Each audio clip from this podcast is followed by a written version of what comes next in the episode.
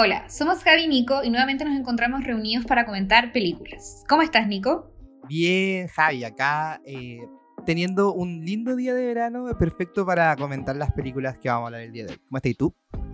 Súper bien también. Y sí, también disfrutando ya que el clima está mejorando. No sé si me siento tan emocionada por eso, porque en realidad no, no soy muy amante del verano, pero hoy día puedo decir que está bastante agradable. bueno, Hoy día vamos a mm, comentar películas, dos en particular, y el tema que nos ha convocado el día de hoy es el análisis que vamos a hacer de las películas de un director específico, que es Tom Ford. Bueno, escogimos este tema porque, bueno, tampoco es como que Tom Ford tenga una filmografía tan extensa, pero las dos películas que tiene son ambas grandes películas, y consideramos que hay varios elementos en común que estas películas comparten y que de todas maneras esto tiene que ver porque es el mismo director el que las dirige, que son bastante interesantes de analizar y no solo en cuanto a sus guiones o las temáticas, las temáticas que trata, sino también en cuanto a los recursos visuales que utiliza. En ese sentido nos parece que es un director que super, es súper prometedor, que probablemente vaya a sacar más películas y que estamos seguros que van a ser muy buenas. Para contarles un poco acerca de este director, Tom Ford es un diseñador, primero que todo, de moda estadounidense que nació el 27 de agosto del año 61. Tiene 59 años. Y digo diseñador de moda eh, en primer lugar porque él saltó a la fama por ser el director creativo de casas de modas como Gucci o Yves Saint Laurent. Y de hecho él le fue súper bien, como que eh, de cierta manera se le atribuye haber salvado a estas casas de modas con sus ideas y sus diseños que son que fueron en su minuto bastante que llamaron mucho la atención eh, por su estilo más que nada. Y es así como con el éxito que él cosechó siendo director creativo de estas casas de modas él sacó después su propia marca Tom Ford a la que también le ha ido muy bien que es súper exitosa vende muchos millones y en realidad se ha consagrado como de los diseñadores de moda estadounidenses más importantes y más prometedores de su época. Es así como eh, en el año 2009 llama mucho la atención y en general la industria del cine quizá pareció un poco escéptica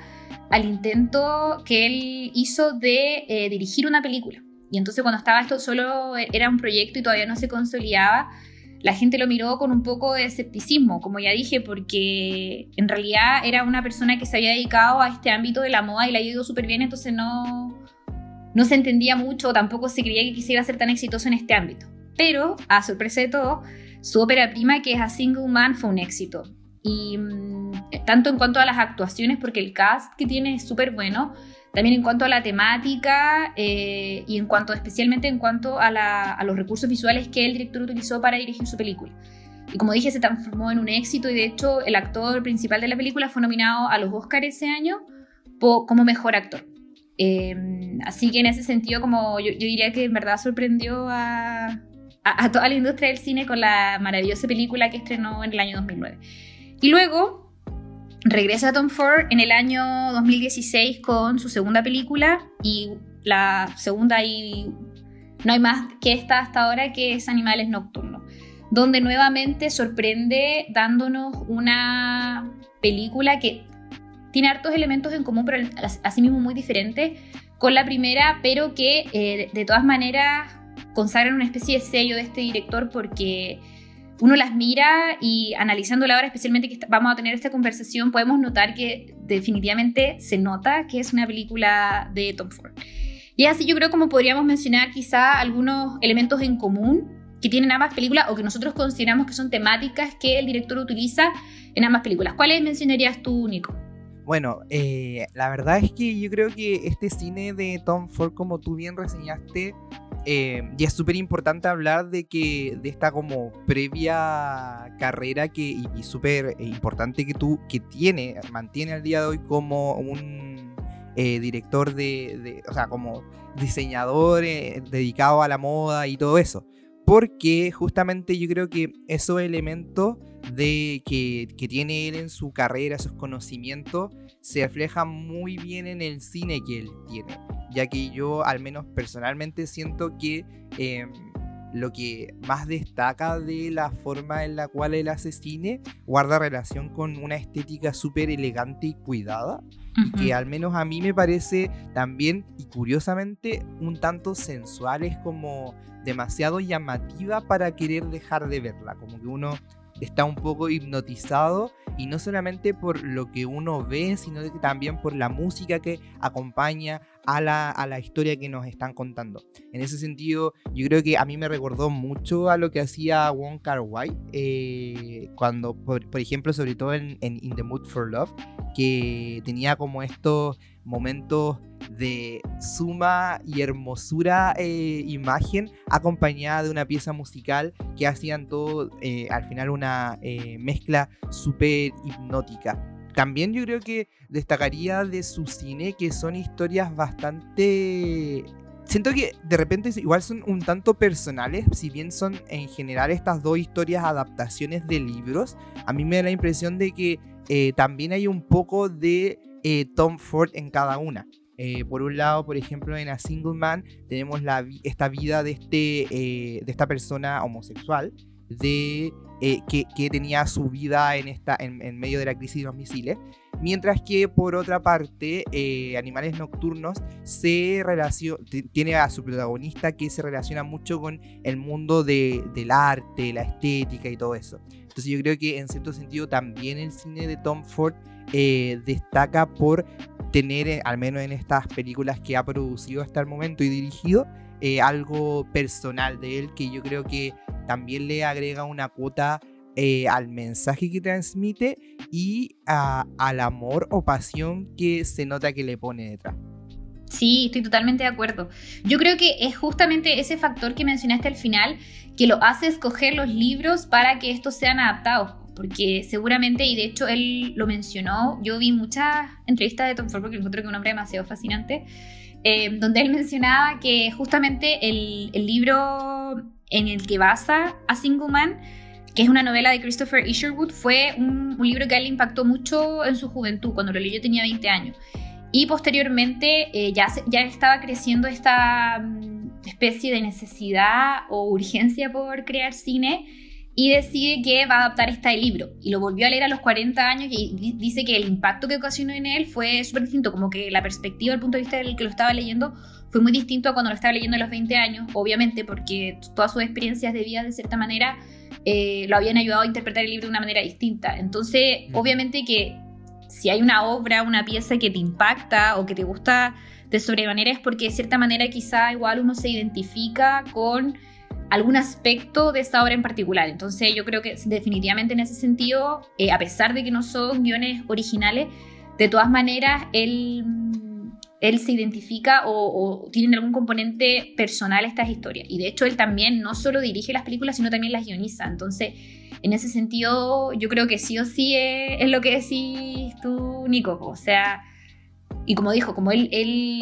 de cierta manera impregna las películas de su propio diseño, es evidente que esto es así. Y de hecho también es una temática que se trata en la segunda película cuando se discute mucho el tema del, del, arte del escritor o de lo que escriben los escritores. Y una frase que señala el protagonista es justamente de que en todas las obras de una persona, de cierta manera, va a contar su propia historia, ¿no es cierto? Porque... Sí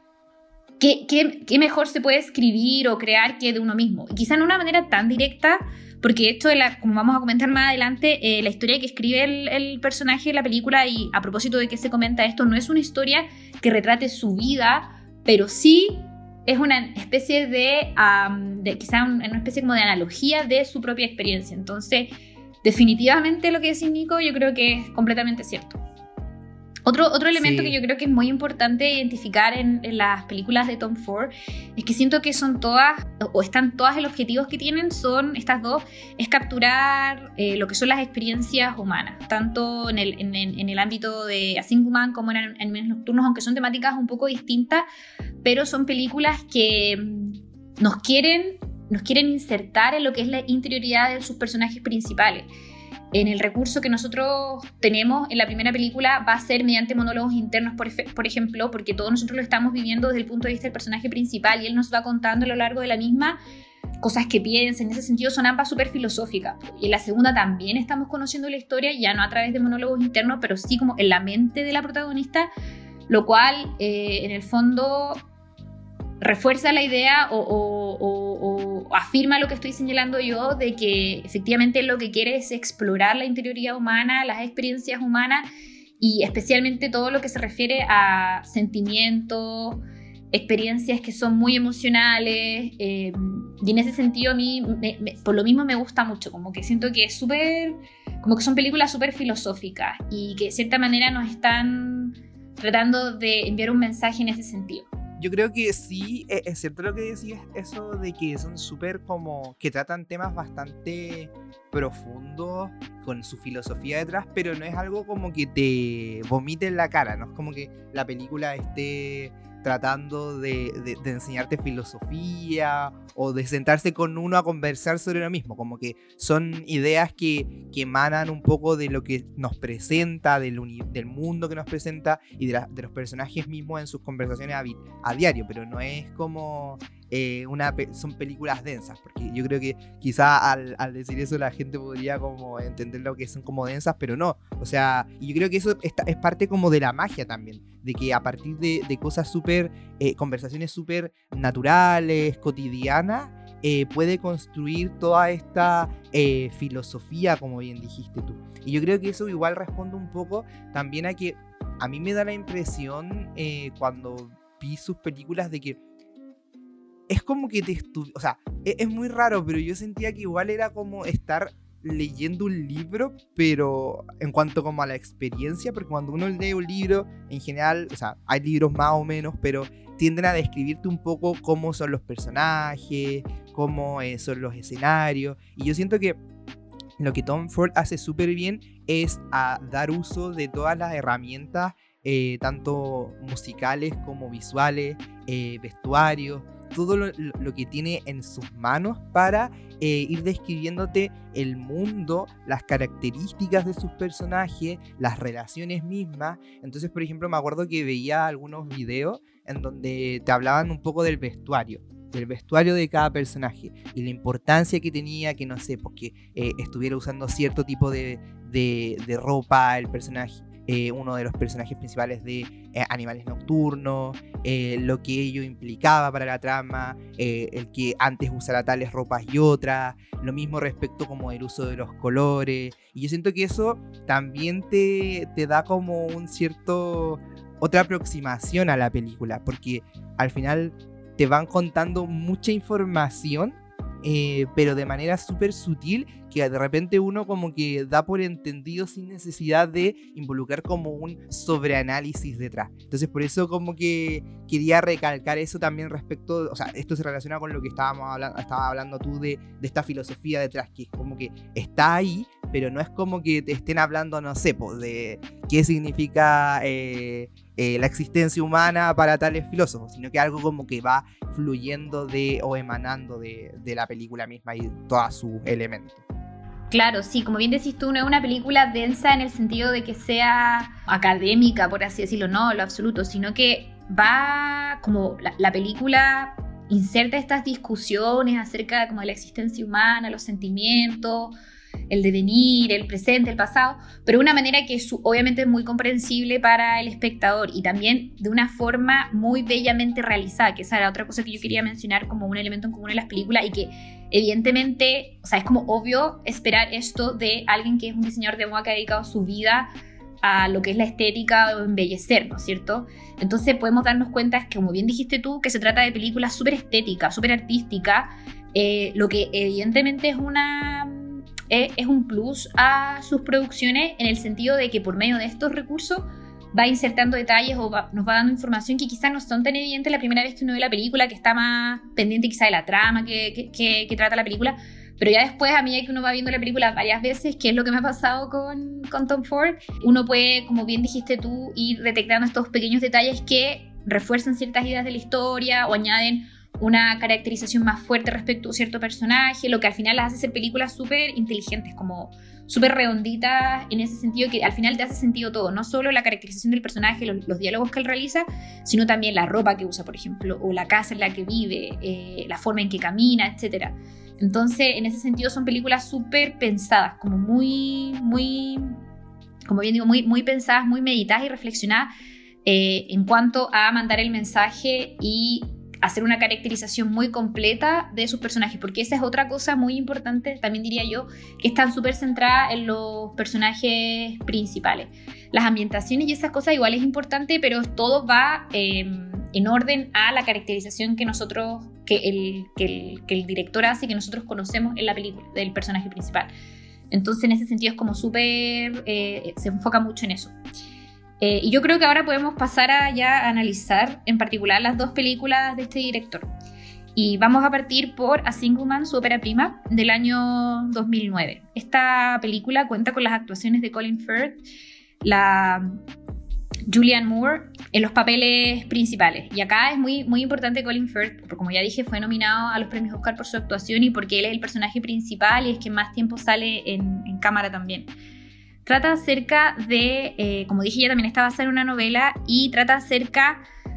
de un día en la vida de George Falconer, que está interpretado por Colin Firth, quien se encuentra en una depresión bastante profunda, producto de que perdió a su amado en un accidente automovilístico.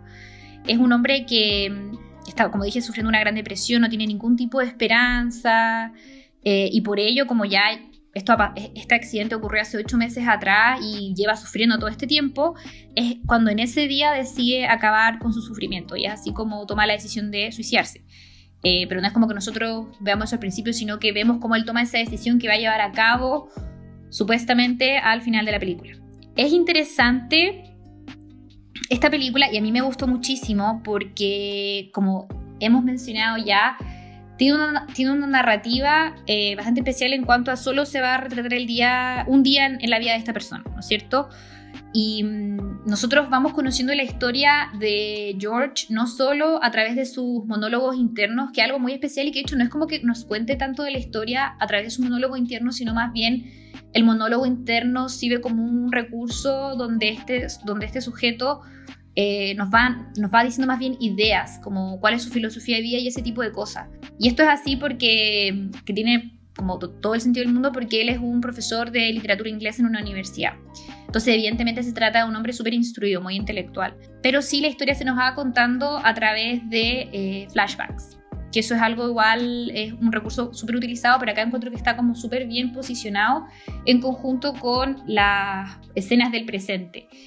Y otra cosa que forma parte como de la narrativa ya en aspectos más visuales es que como George se encuentra viviendo una gran depresión, en cuanto a la iluminación y los colores que utiliza la película son súper sombríos y grises, lo que en el fondo retrata eh, esta depresión y este desánimo que el personaje principal sufre.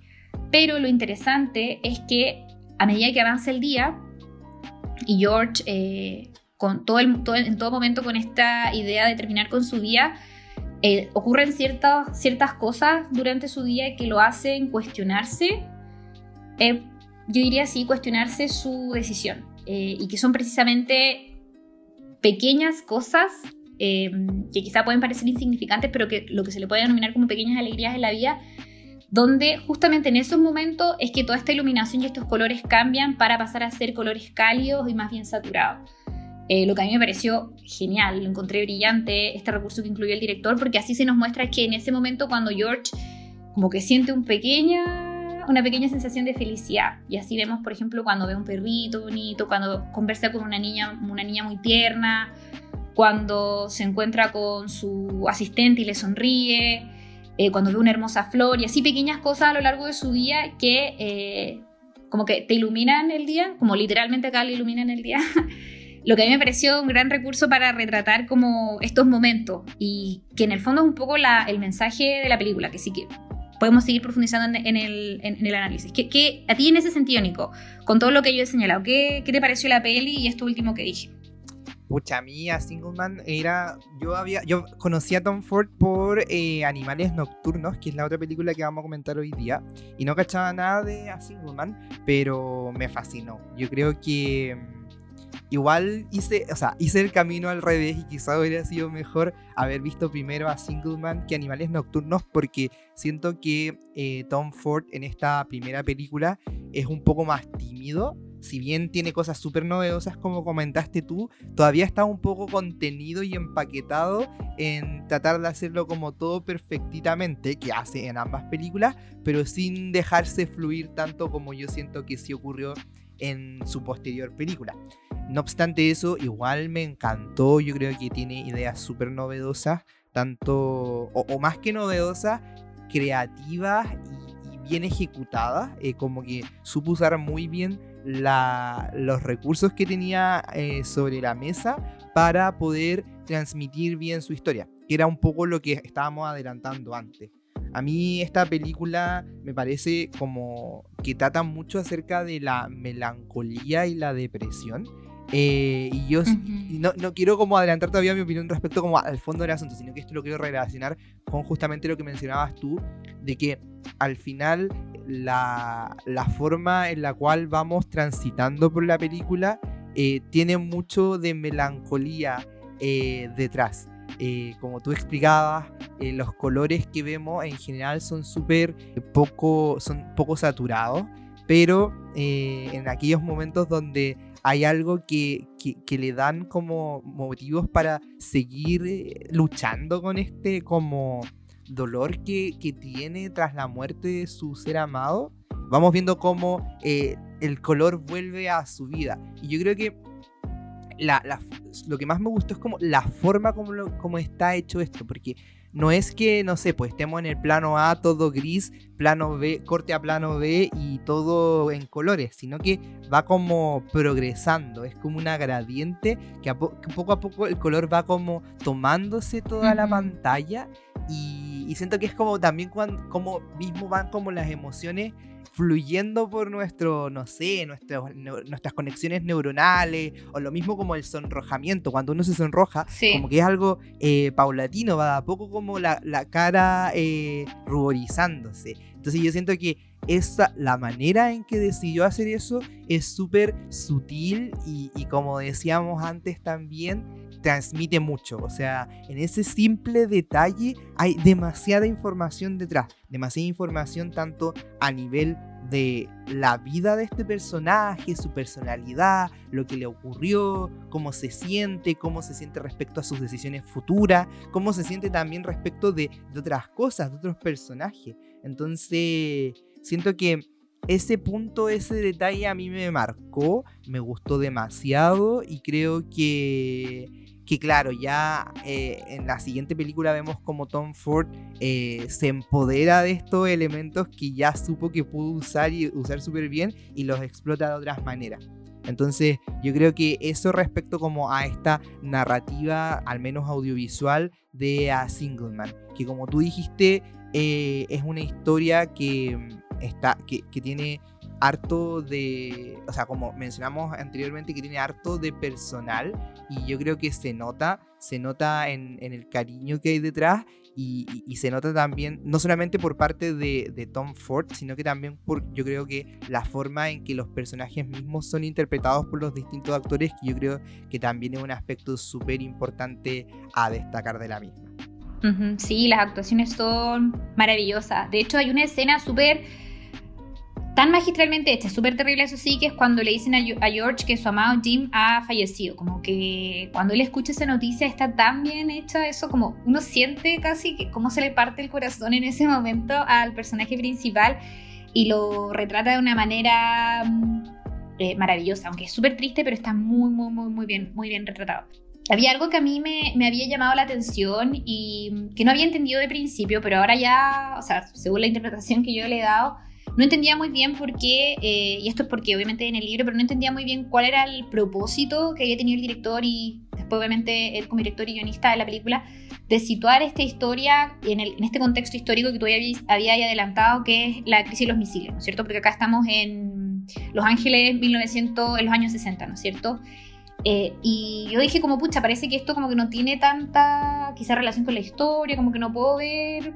eh, como que fue en verdad quizá una decisión totalmente aleatoria que no tiene mucho que ver con la trama,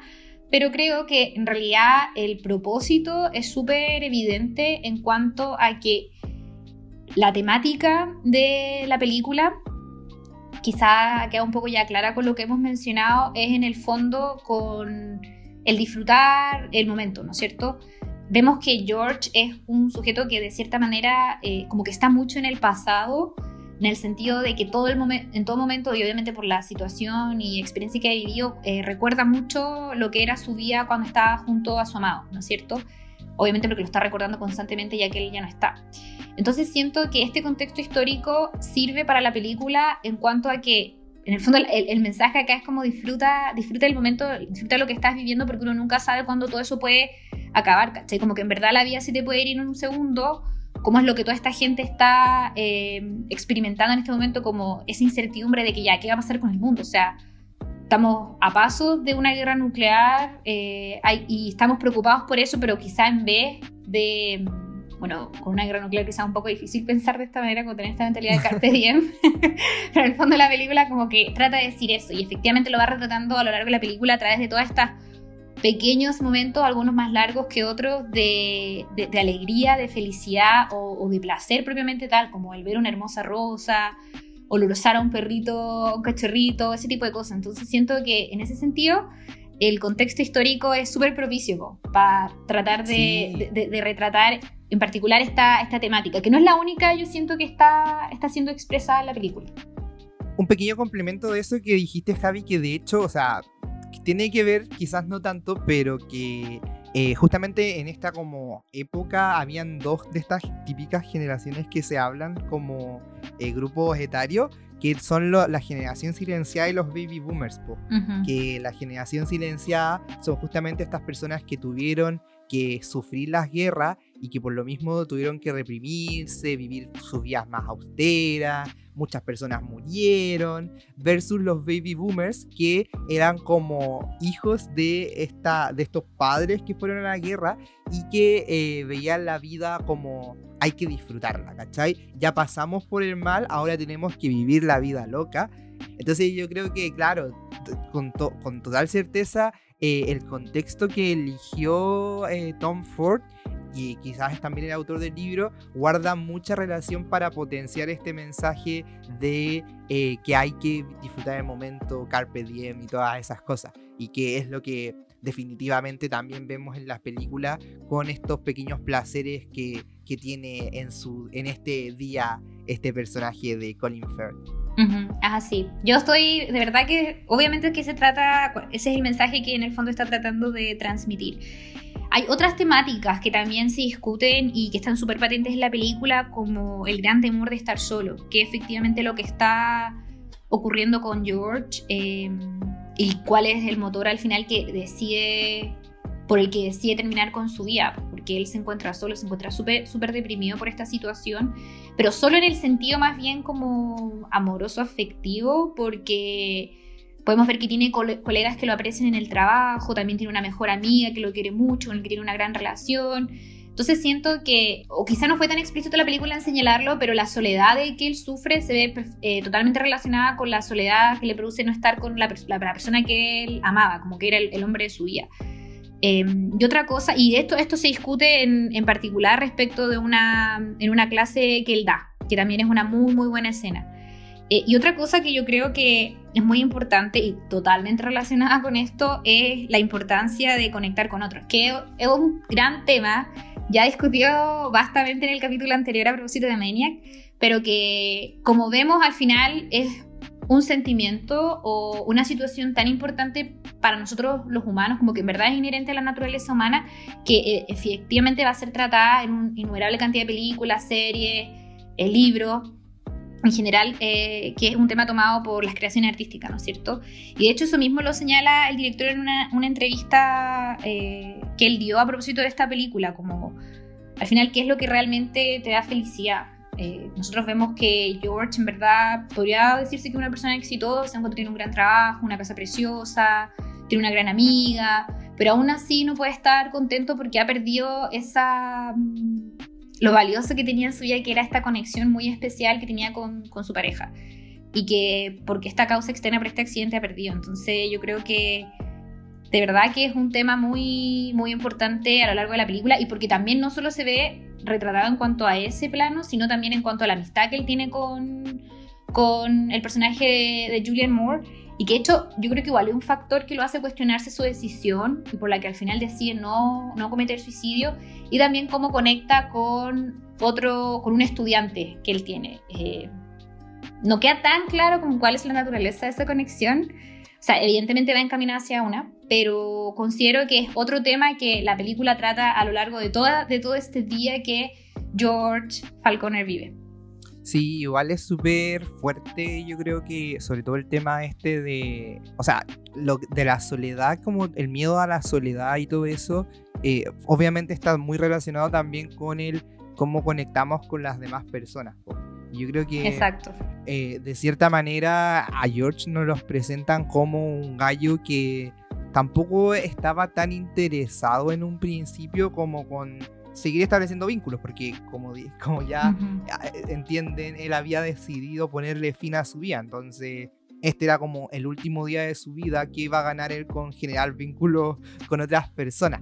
Entonces ahí es como interesante también ir viendo eh, la forma en la cual poco a poco van generándose lazos, eh, aun,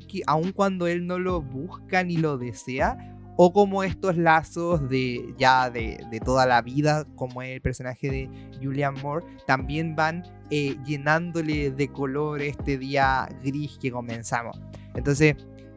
volviendo un poco a cómo está construida audiovisualmente esta, eh, película, yo creo que es súper importante señalar eh, cómo estas dos eh, elementos se conectan, este, esta temática con lo que nosotros veíamos, porque algo que yo noté mucho es que, como decía, los vínculos o, las conversaciones que tenía al principio eran como súper cortas y en general, los, si bien lo estimulaban en cierto sentido y le producían adquirir un poco más de color en su vida, y lo vemos en la pantalla, eran como momentos súper eh, concisos y concretos. Pero conforme vamos avanzando en el día, cada uno de estos momentos de color se van prolongando hasta que en definitiva se vuelven casi que la totalidad de la escena. Entonces yo creo que eso también va reflejando un poco el convencimiento que va adquiriendo George de que parece que todavía hay cosas que, por las cuales vale la pena vivir. Y yo creo que, igual eso es, bonito. Em, es un mensaje súper positivo, que, que, no obstante ser súper positivo termina de una manera bastante curiosa y un poco irónica, pero que, que está súper bien contado. Y de hecho a mí me gustó mucho la química que, que fue construyéndose entre Colin Firth con el resto de los personajes con los cuales se involucra. Con Julianne Moore hay como ahí...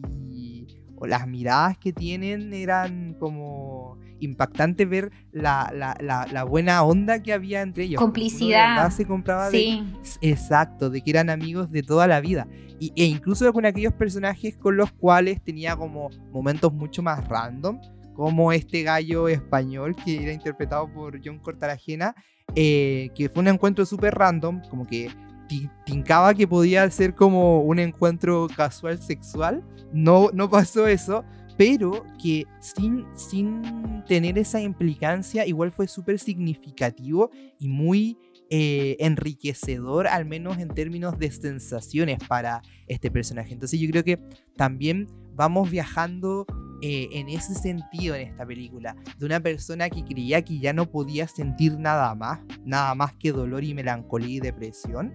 a una persona que se da cuenta de que todavía, a pesar del dolor que tiene por la muerte de su ser amado, todavía puede sentir emociones, todavía puede conectar, todavía puede tener momentos de alegría. Entonces, no sé, a mí eh, me gustó eso eh, suena como súper, quizá eh, eh, Paulo Coelho, Pilar Sordo, lo que estamos hablando, pero créannos que no es así. No es esa la, el enfoque que tiene, sino que es mucho más profundo, bonito y, y, enriquecedor al final, siento yo. Sí, Nico, todo lo que he dicho da en el clavo con, con lo que el, el, director yo, creemos que estaba tratando de expresar en la película. Y de hecho el final puede parecer un poco impactante porque, claro, como que de cierta manera él ya había, se había resignado, no, había decidido no llevar a cabo su decisión del comienzo de la película. De todas maneras fallece por el devenir del destino. Pero yo creo que al final es un poco reforzar la idea que está plasmada a lo largo de toda la película en cuanto que de verdad que hay que disfrutar cada día como si fuera el último, ¿cachai? Porque tú no tenías idea en, cuán, en qué momento te puede pasar algo que va a terminar con tu existencia y es algo que, puede ser de un segundo, ¿cachai? Como que en verdad tu vida puede cambiar en un segundo, puede terminar en un segundo. Entonces al final tiene todo el sentido del mundo y encuentro que es un muy buen final el hecho de que haya terminado así. Eh, y me adhiero totalmente a tus palabras eh, en cuanto a cuál es esta filosofía que, que, el, que, el, director está tratando de plasmar. Y una cosa que me llamó la atención y que Tom Ford mencionaba en las entrevistas promocionales de la película es que le habían criticado el hecho de que todo era como demasiado hermoso, como que todos los actores, todas las personas que estaban, que participaban de la película eran como todos hermosos. Y yo igual lo pensé cuando estaba viendo la película, así como, como que no hay nadie feo, como que todos son hermosos. Y me encantó la respuesta que él dio en la entrevista y él dijo, bueno, eh, fue una crítica que me hicieron, pero la verdad es que no fue intencional, sino que esto fue hecho de esta manera porque es así como yo veo la vida. y obvio que sí, tiene todo el sentido del mundo porque es un diseñador de moda, pues como que el tipo obviamente que está súper enfocado en la estética, como en las cosas lindas. Entonces, evidentemente iba a retratarlo, eh, su película, su prima, de esta forma. Por eso digo que tienen un sello eh, muy evidente de que es Tom Ford que las dirige. Entonces, en ese sentido, como que no sé si en verdad sea una crítica, como que ya se puede decir, pero como que tiene todo el sentido del mundo que sea así. Y yo creo que con eso ya podemos pasar al análisis de la segunda película de Tom Ford, favorita de Nico. Así que pasemos nomás a, a comentarla. Sí, o sea, quería como comentar algo antes de, eso y que también conecta un poco con, animales nocturnos de que, claro, pues, o sea, Tom Ford es una persona que se dedica eh, en su vida a diario. Yo creo que no, es que ser director sea una anécdota, pero su oficio principal es ser diseñador de moda. Tiene esta casa de moda propia actualmente.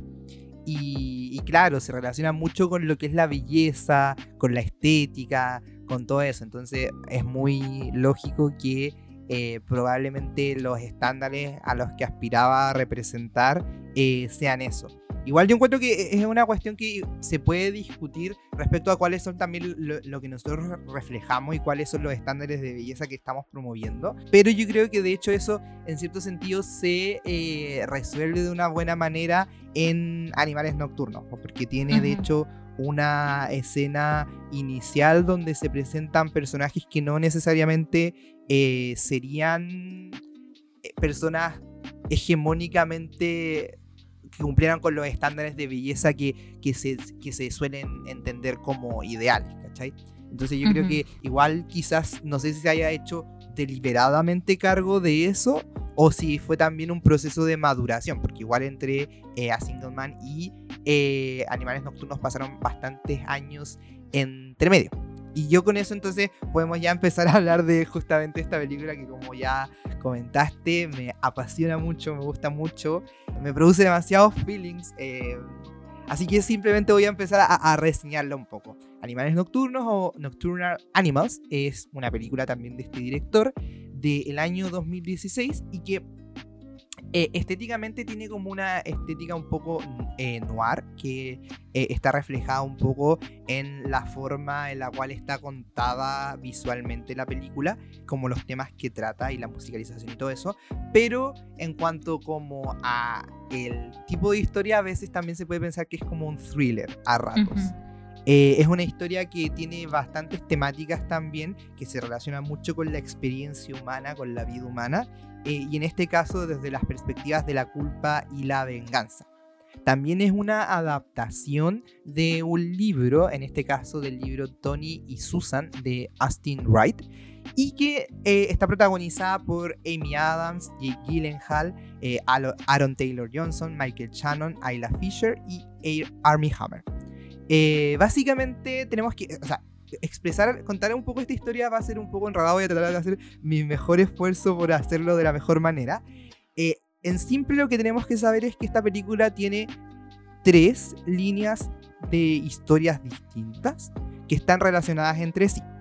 La línea principal nos cuenta la vida de Susan, el personaje de Amy Adams, que es una es dueña de una galería de arte bastante exitosa y de buena reputación.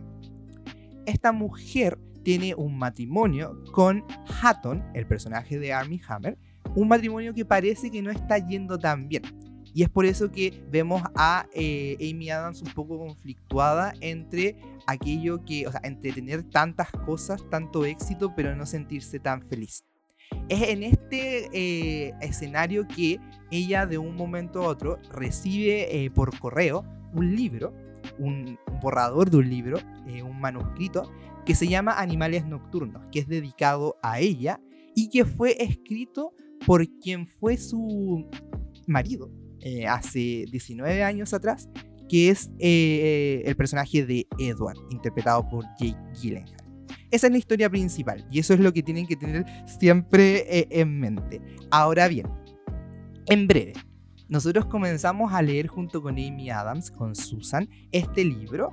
y la historia básica que, que, vemos en este libro básicamente nos cuenta el viaje trágico que tiene una familia compuesta por los personajes de Tony, de Laura y de India, que son padres e hija respectivamente, por el sur de Estados Unidos hasta que sufren un trágico incidente en,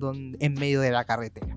Entonces, lo importante a saber de esta segunda historia es que el personaje de Tony, que es el padre de esta familia, es interpretado también por Jake Gyllenhaal. Mientras que eh, Ayla Fisher representa al personaje de la madre, que es Laura. Entonces, espero haber explicado lo más claro posible, de la mejor manera y sintética esta película, porque yo creo que es importante tener todos estos elementos que comenté en mente al momento de escuchar esto y de analizarla. Porque lo que yo adelantaba un poco antes de que sentía que quizás Tom Ford en A Single Man estaba un poco empaquetadito y quizás un poco tímido de hacer las películas, acá eh, es como totalmente lo contrario. Acá se desata, hay una producción bastante ambiciosa y que a mi parecer cumple con las ambiciones y cumple con las expectativas que eh, te va generando la misma historia. Eh, la verdad es que yo tengo demasiadas emociones en este segundo. Estoy un poco estresado de haber tratado de explicar bien esto, así que te cedo la palabra, Javi, para que tú vayas comentando un poco de qué te pareció esta película, qué te gustó más, y ya después yo iré incorporándome un poco en la conversación. Me parece. Eh, bueno, al igual que tú, esta es una película que también me fascina. Eh, la vi en, cuando, esta película fue estrenada, la vi yo también me aproximé al cine de Tom Ford por Animales Nocturnos y con posterioridad vi a Singleman. Y mm, en cuanto la vi, fue una película que me encantó. De hecho, la primera vez que la vi, como que tuve que pausar un poco eh, las, las primeras escenas, bueno, en particular la escena que tú narraste como del incidente que ocurre en la carretera, que escena que, o narrativa que está ocurriendo en el libro, porque está tan bien hecha que es súper desesperante, como el horror que se está que están experimentando los personajes en ese momento es tanto que, que yo como espectadora también eh, de cierta manera como que podía empatizar demasiado y también lo sentía, entonces fue como algo que me, impactó mucho. Que en, en, el fondo ahí se revela la, lo pulcro y bien realizada que está como que siento que hay muchas cosas que, se pueden decir a propósito de esta película porque son varias las temáticas que se tratan y en ese sentido la hace una película súper interesante y súper rica. En cuanto, como dije, que son muchas las cosas que se pueden comentar respecto de ella. Eh, me gustaría partir señalando que todo lo que nosotros vamos viendo en, en la película va sucediendo desde la perspectiva o el punto de vista de la personaje principal, que es algo que nosotros ya habíamos eh, visto en, su película anterior a propósito de George, ¿no es cierto? Que en este caso va a ser eh, desde el punto de vista de eh, Amy Adams o Susan en la película. Lo que eso a mí me... Y, esa forma de narrar las cosas me, gusta mucho, como más que este ojo omnipresente, me gusta cuando las historias se nos cuentan desde un punto de vista específico, que sería en el caso de los protagonistas. Em, incluso esto ocurre también en el libro que, ella está leyendo, porque las escenas que se nos muestran de la lectura que ella, va, que ella va haciendo es lo que ella en su mente se está imaginando. Entonces, por eso es que el personaje del marido en el libro está interpretado por el mismo Jake Gyllenhaal, que es su marido en la vida real en la película. Entonces, es porque ella lo ha puesto a él como este Tony en el libro eh, y lo, lo, identifica con este personaje, pero ella no se identifica con el personaje de la esposa en el libro, lo que llama bastante la atención. Por eso hay otra actriz que la está que le está interpretando que es la Fischer, pero que también es colorina como ella y que de hecho ya fuera de la película siempre la suelen confundir porque en verdad como que igual se parecen harto. Yo creo que eso fue totalmente intencional en cuanto al cast que hizo el director de buscar a dos actrices que fuesen muy similares por el propósito que se quería cumplir con esto. Eh, que es en el fondo como que ella de cierta manera quiere alejarse de la historia que Edward, su, su ex marido, está contando, pero que de cierta manera como que parece que sí trata sobre ella. De hecho, el libro está dedicado a ella y ya cuando nosotros acabamos la película podemos ver que al final, eh, y de hecho él le dice, como tú me sirviste de inspiración para escribir este libro, es porque evidentemente de cierta manera como que la vida de este hombre eh, que vemos retratado en el libro es de cierta manera una alegoría de lo que él, como Edward, como escritor, cuando estaba con Susan vivió. Y fuera de eso, ya habiendo terminado ese comentario, yo creo que acá la temática principal, y me encantó que fuese así, es la venganza. Pero una venganza magistralmente ejecutada. Es como la mejor manera que te podéis vengar de alguien que te hizo sufrir, acá está retratada. Obviamente que ya... Es literal la venganza comiéndose en Exacto. Se esperó demasiado. Exacto, 19 años en hacerla, pero está tan bien, tan bien realizada y no es una venganza em, como violenta eh, en cuanto a lo que el escritor Edward, su ex marido, realizó, sino que al final es como tan bien planeada, tan premeditada y al final le demoró tanto tiempo en ejecutarse que la, la, manera de, liberarla y cómo, cómo al final en, en, la película se nos muestra que igual está sujeto a interpretaciones, pues, lo podemos comentar más adelante, pero yo apuesto por una cierta interpretación, está muy bien hecha. Entonces yo siento que todos quedamos impresionados al final de la película al darnos cuenta de que ya, efectivamente lo que está haciendo el tipo acá es vengarse. Y en ese sentido me encantó cómo, cómo, se realizó. Me encantó, me encantó. Eso yo creo que como primeros comentarios, Nico. sí, bueno, eh, película intensa de alto impacto. Eh, todavía me está costando procesar lo que quiere decir. Pero respecto a ver, de esto de la venganza, sí, yo encuentro que está súper bien eh, en sí misma eh, orquestada porque funciona como en distintos ámbitos la misma. La verdad es que esta película tiene va replicándose los, mismos como códigos de A Single Man en, cuanto a, la producción de, la misma. Eh, y yo creo que mm, en ese sentido es importante tener presente antes de ponernos a hablar como del fondo de esta, de esta película, eh, señalar que esta peli que, va manteniendo todos los elementos de producción que ya vimos antes, pero se van como eh, haciendo mucho mejores, eh, estar mucho más mejor representados. A mí, tanto a niveles estéticos como a niveles de trama, siento que esta película funciona muy bien. Me gustó mucho en cuanto a las actuaciones. Eh, siento que el cast, no solamente por las similitudes, por ejemplo, entre las diversas versiones de, de, mujeres que, actúan, eh, está bien hecho, sino que también en cuanto a, las actuaciones mismas. O sea, yo siento que Amy Adams da muy bien con, la con el papel que tenía que hacer. Y de hecho Tom Ford comenta que ella al ser casteada lo fue por que eh, tenía una cara muy expresiva, entonces era un personaje que, iba a reposar mucho sobre las expresiones que tiene que demostrar y yo creo que efectivamente lo logra. Eh, uno de los aspectos que más se destaca a lo largo de la película es que tiene una mirada triste y yo creo que ella lo logró, dio, con el, dio en el clavo al lograr transmitir una melancolía y una tristeza tan sutil en sus ojos que, que yo creo que no la había visto en otro de sus personajes. Entonces, totalmente valorable y muy apenado de que ese año Amy no haya recibido ninguna nominación porque se probó dos grandes actuaciones, pero, pero yo creo que lo, lo valía. Eso respecto como a lo, a, lo, a lo formal. Ahora, en cuanto al fondo, como tú dijiste, una película que trata temas intensos, es una película que yo creo que no es para todo público y no es porque sea como visualmente violenta, sino que es temáticamente violenta. No, si bien no vemos como el, las cosas que pasan, que sabemos que pasan, no las vemos eh, explícitamente, igual uno puede intuir qué pasa y como tú dijiste, hay escenas que están tan bien pensadas, ionizadas y ejecutadas que te sugestionan también a sentir ciertas emociones. Eh, emociones que son igual fuertes, intensas y violentas, valga la redundancia.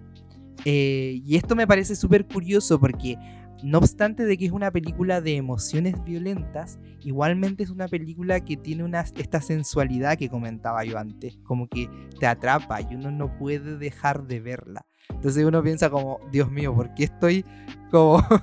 sintiéndome tan bien viendo esto? Cuando como que igual son hechos que quizás en otras películas que no están ejecutadas de esta manera, uno quizás se sentiría un poco más incómodo, pero acá no es tan incómodo ver lo que está pasando en ciertas escenas. Eh, ahora, es cierto que eso no es como lo, central, eh, sino que la película, como tú bien dijiste, trata mucho de, eh, en cierto sentido, un viaje que hace Susan por sus recuerdos, por sus recuerdos y sobre todo por sus emociones respecto a este matrimonio al cual ella puso término en su momento y cómo la culpa que, que le vuelve y en cierto sentido yo creo que igual como en volar un reenamoramiento hacia el personaje de Edward, eh, la van carcomiendo minuto a minuto en la película. Entonces, creo que eh, esta película tiene emociones fuertes que están muy bien conectadas. El, el, hecho de que la culpa y la venganza estén juntas, que sea que haya violencia, es todo porque son emociones intensas, pasionales, el amor, el, el, despecho. Siento que es como muy carnal de repente. Y de hecho por eso es que la historia que vemos en el libro de repente también es mucho más salvaje, si se le puede decir, que como sucedieron los hechos en la realidad. Porque al final es como el corazón desnudo de Edward expuesto en esta historia alegórica o metafórica. Exacto. Sí. De hecho, eso, era algo que yo igual había dicho, y que, bueno, efectivamente así, todo lo que se narra en la novela que Edward escribió es una alegoría de lo que él sintió al perder a la mujer que él amaba, y junto con ello a su hijo también, porque en, nosotros aprendemos a partir de los recuerdos que va, que va realizando Susan, que ella, eh, en principio, cuando vuelve a tomar contacto con Edward, que era un amigo de la infancia, eh, era una mujer como súper idealista, que estaba tratando de salir de esta, de la sociedad un poco que la encasillaba a ser una mujer de, una determinada manera, como que ella no quería ser como su, como su mamá en particular, quería casarse con Edward, que aparentemente no, no estaba como a la misma altura que ella, entre comillas, eh, porque supuestamente lo amaba. Y de hecho su mamá le advierte que en verdad no, no le recomienda hacer esto, la trata de de, convencer de que no lo haga porque Edward no es, un, no es un hombre para ella, así lo dice. Es un hombre demasiado sensible, no tiene tanta ambición y tú eres una mujer que sí es ambiciosa por otra parte. Y débil, dicen harto que es débil también. Exacto, dice harto que es débil. Eso es algo muy importante para, para la construcción de este personaje. Pero ella, como lo ama, eh, como, se, como se enamora de Edward, decir, no hacerle caso a su mamá y de todas maneras se casa con con Edward y bueno, para sorpresa de nadie, al final termina ocurriendo lo que efectivamente su mamá le había advertido, como él no tiene eh, esta, cierta ambición o forma de ver la vida que, que, sí tiene Susan, que es una mujer mucho más pragmática o lógica, versus Susan, que es mucho más romántico soñador, em, se produce este quiebre y ella lo deja. Eh, y junto con ello aborta al bebé que estaba esperando de su marido, porque después ella se empareja con el personaje de Army Hammer que había mencionado Nico antes. Entonces, acá lo que el libro y que le dedica a ella y que le dice que ella le sirvió de inspiración al fin y al cabo para escribir este libro es básicamente el retrato del dolor que él sintió cuando la perdió ella y perdió al bebé, porque lo que nosotros vemos en la historia del libro es cómo este hombre, Tony, eh, pierde efectivamente a su mujer y a su hija producto de que unos gallos los asaltan en la carretera, eh, las matan a estas mujeres y las violan. Y toda la historia del libro es cómo él trata de ejecutar una venganza ya que la justicia eh, al final no, no, sirvió de nada para poder encarcelar a estos sujetos. Y acá también está muy importante el personaje de Michael Shannon que lo ayuda a ejecutar esta venganza y que me encantó la actuación que él tuvo y también como que se discute cuál es la interpretación que se tiene de este personaje. Muchos dicen que sería como una especie subconsciente, donde acá eh, el personaje de Tony, que es una alegoría de Edward, se quitaría esta, esta capa como de debilidad que lo había caracterizado y que de hecho la misma mamá lo había señalado así, que Susan nunca se lo dijo, pero que él sentía que indirectamente se lo decía. Entonces yo encuentro que esta evolución que tiene Tony en el libro es efectivamente la misma evolución que tiene Edward en la vida real, puesto que después de que le sucedió esto, que le causó gran dolor, eh, se las ingenia para escribir este libro, que a propósito era algo que nunca había logrado hacer durante el matrimonio que había tenido con Susan, como que nunca había tenido la inspiración suficiente o los elementos necesarios para poder escribir una buena obra y siempre su sueño fue ser escritor, pero como que no había sido exitoso con eso y fue justamente porque ella lo dejó y por todos estos sentimientos que se acumularon que así ejecutar su venganza y crear algo maravilloso. Entonces, a fin de cuentas, este libro es producto de, del dolor que él vivió y que de cierta manera al final fue bueno en cuanto a pudo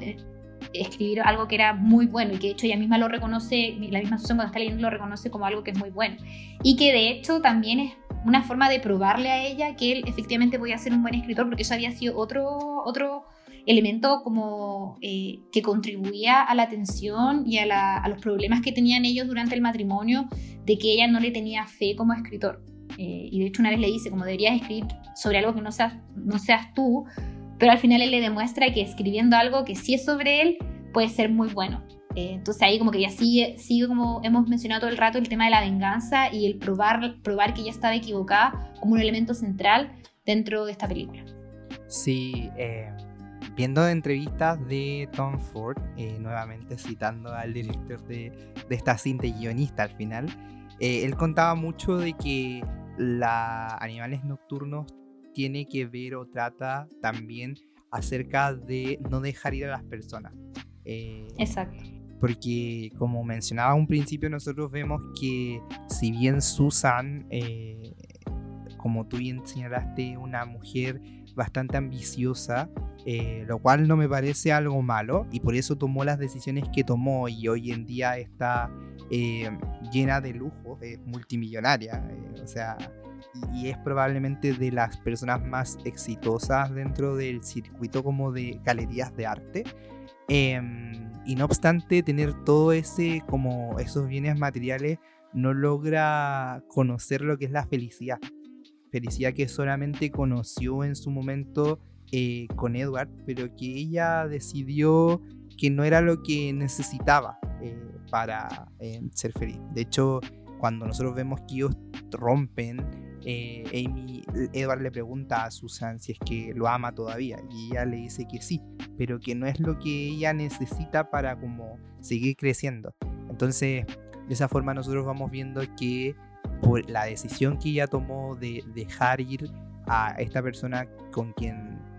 probablemente iba a tener un amor eh, bastante bonito al parecer, ella al final tiene que asumir las consecuencias que es que ya no tiene a esta persona hoy en día y tampoco parece que tiene felicidad. Entonces es bien intenso este mensaje y que, yo creo que también subyace a la narrativa de del libro mismo que estamos comentando, que, se, que se, se hace lectura en esta película. Porque yo creo que también eh, hay en el personaje de Tony, en este, el protagonista de este libro, eh, una, suerte de eso, de que le arrebataron a aquellas personas que, que, lo hacían tanto, tan feliz, ¿cachai? Y cómo esto lo fue en cierto sentido contaminando y, llenándolo de este sentimiento de venganza pura y que también de cierta manera a esta persona lo, le llevó a la perdición, porque al menos en el libro en específico Tony también termina ahí tirado y según yo muerto, o al menos abandonado en medio del desierto a su suerte, sin perjuicio de que logró ejecutar eh, su venganza, pero yo creo que también toda esta como eh, sentimientos feos que lo carcomieron por tanto tiempo, lo terminaron consumiendo. Entonces, eh, si bien es Amy probablemente, es Susan probablemente una de las personas más afectadas con la decisión que tomó y de hecho justamente después de abortar ella misma se arrepiente de haberlo hecho, como que no quería hacerlo al final, sino que en cierto sentido fue una decisión quizás poco meditada eh, o, o, quizás se sintió presionada como por sus expectativas o sus aspiraciones. Pero no solo ella se vio al final mal con esta decisión, sino que todos los que estaban involucrados se vieron eh, afectados. Entonces, siento que por mucho que Edward haya logrado eh, superarla y redactar esta obra magistral que es este libro, em, igualmente nos cuenta acerca de ese dolor que había detrás. Y eh, no sé, yo encuentro que es súper bacán también la forma en cómo nos van revelando un poco eh, cómo estas historias están conectadas, porque nosotros a priori no tendríamos por qué necesariamente asumir que una y otra historia guardan relación, eh, porque son totalmente distintas. Eh, sin embargo, hay como los flashbacks de la vida anterior de, de, Susan con Edward, también tienen elementos que uno puede rescatar y que, que después son tomados por este, este libro. Entonces, de momentos que fueron como súper eh, fuertes para eh, Edward en su relación con Susan y que después se reflejan acá, no sé, ponte tú, cuando uno de los principales, las principales discusiones, como tú decías, era que Amy no confiaba en, en las capacidades de Edward y en cierto sentido le rompe el corazón diciéndole que no, que lo que escribe es pésimo. Y esto lo hacía cuando estaba en un sillón rojo. Y asimismo cuando eh, Tony encuentra a su hija y a su mujer muertas en, en medio del desierto, también lo hace, eh, o sea, las encuentra a ellas en un sillón rojo. Entonces me gusta cómo hay suertes de easter eggs eh, repartidos dentro de la película y que nos van permitiendo conectar, no solamente en cuanto a temáticas, no solamente en cuanto a historias, sino que también en cuanto como a elementos eh, visuales dentro de una u otra línea temporal o línea eh, narrativa. Sí, son claves visuales que va posicionando el director súper estratégicamente a lo largo de la película, que son, al final, como bien decís tú, señales de que qué fue lo que sintió el personaje en ese momento, que es un símil a lo que sintió el personaje en esta otra historia en ese momento. Por eso es súper fácil, o sea, no sé si fácil, pero es posible hacer esta identificación de las dos historias, a pesar de que son historias totalmente distintas, como bien has señalado tú. Eh, en ese sentido, y como ya hemos dicho en innumerables ocasiones en este capítulo, toda la estética y lo visual es súper importante y está demasiado bien realizado en esta película. Eh, como bien dijiste tú, una película súper artística y de hecho también todo el tema del arte es algo que también se trata mucho, sobre todo porque, bueno, se trata de Edward, un escritor, de Susan, que es una artista ya, quizá que nunca llevó a cabo su profesión, pero sí que tiene una galería de arte y de hecho muchas veces también, eh, también como claves visuales, se muestran ciertas obras. Eh, para poder a nosotros como espectadores señalarnos un sentimiento o una situación en particular que los personajes están viviendo en la historia, como es, por ejemplo, ese cuadro tremendo que está posicionado en una escena que dice Revenge, ¿no es cierto? O cuando Susan está mirando un cuadro que está en su casa donde un hombre está apuntando a otro con un arma. Eh, o cuando muestran a este mm, creo, no, me acuerdo cuál era el animal precisamente, pero que está lleno de flechas, que de cierta manera... Como un toro, una vaca, una cosa así, exacto. Una cosa así. Exacto, que está como sufriendo, eh, demuestra al final todas estas cosas que ya... Que ya, hemos, que ya hemos mencionado y, la relación estrecha que tiene, que el director hace de lo, del arte con las emociones que cada uno de sus personajes vive. Y eso yo lo encontré maravilloso, maravilloso, maravilloso, está muy, muy, muy, muy bien ejecutado. Lo que me gustaría mencionar, que también me parece muy interesante y que yo en principio había creído cuando, porque yo he visto esta película como seis veces y en todas las ocasiones he sentido que la, como que siempre me he quedado con la misma sensación, pero aparentemente no todos la habían interpretado así y me pareció muy interesante, es como qué significa el término de la historia. Y mm, no es tan claro porque al final igual es como, no es como literal, que tienen un diálogo y los personajes dicen pasó esto y esto, pero para mí siempre era como súper obvio lo que había pasado. Entonces se los voy a pasar a mencionar, que es que em, como, como Edward le había mandado este libro a Susan, le dejó su dirección de correo electrónico en su número para que tomaran contacto. Y ella totalmente emocionada por, la, por el libro que esté leyendo y lo bien que está escrito, se dirige a él y quedan de juntarse supuestamente habían quedado de juntarse en un restaurante a cierta hora, un cierto día. Em, y ella ya en ese punto, cuando va, dirigiéndose al restaurante a juntarse con su ex marido, eh, como bien dijiste tú, Nico, como que da la sensación de que se ha reencantado con él a través de la lectura que ha tenido esta hora y haberse dado cuenta lo muy bien que lo había escrito. Em, y pasa algo súper bacán, que es que saca la pintura de, de labio y saca su anillo de matrimonio. Lo que de cierta manera nos da una, un indicio de que quizá ha dejado atrás a la Susan que era para pasar a ser una nueva Susan, porque también se había dado cuenta a lo largo de la historia de que su marido le era infiel y como que en verdad una mujer que es muy muy infeliz. Y la cosa es que ella llega, pero lamentablemente Edward nunca aparece. Y para mí eso era al final un... Eh, como reforzar la idea de la temática de la película que es la venganza, como que él la citó, quedaron de juntarse, pero él como una forma de vengarse y generarle la esperanza de volver a verse nunca apareció. Pero parece que no es tan así y hay gente que lo interpretaba de manera distinta. No sé si Nico tú querías pasar a comentar eso. Sí, sí, es que, claro, eh, esa una, o sea, estaba viendo de repente videos de los mismos actores de cuál era la lectura que ellos hacían de, del final y, y, también todos tenían visiones distintas de esto. Yo creo que es parte de la idea, no, no es como que necesariamente haya un final correcto, no. De hecho, yo por mucho tiempo creí lo mismo que tú de que era em, esta venganza orquestada hasta el final, eh, que justamente consistía en reenamorar a esta chica para después de hacerle ghosting, como no, no llegar a, la, a la, cita acordada. Y, que justamente eso le, le rompiera el, corazón al final, de la misma manera en que ella antes le rompió el corazón a Edward. Sin embargo, también hay quienes señalan, y igual me hace sentido, que en verdad Edward no llegó porque se suicidó. Eh, y no es porque no, o sea, como que parte de su, de, este proceso que él vivió eh, concluyó con su propio suicidio, con su propia muerte. Y, lo explican porque em, al final, por un lado, como que hace mucho sentido si pensamos que el típico refrán de que, o dicho de que la venganza es un plato que se sirve frío, entonces no necesariamente la venganza te va a proveer placer, sino que de repente la venganza, por lo que implica, por las emociones que implica, eh, si bien te va a ser como disfrutada, eh, no es una sensación positiva eh, en cierto sentido.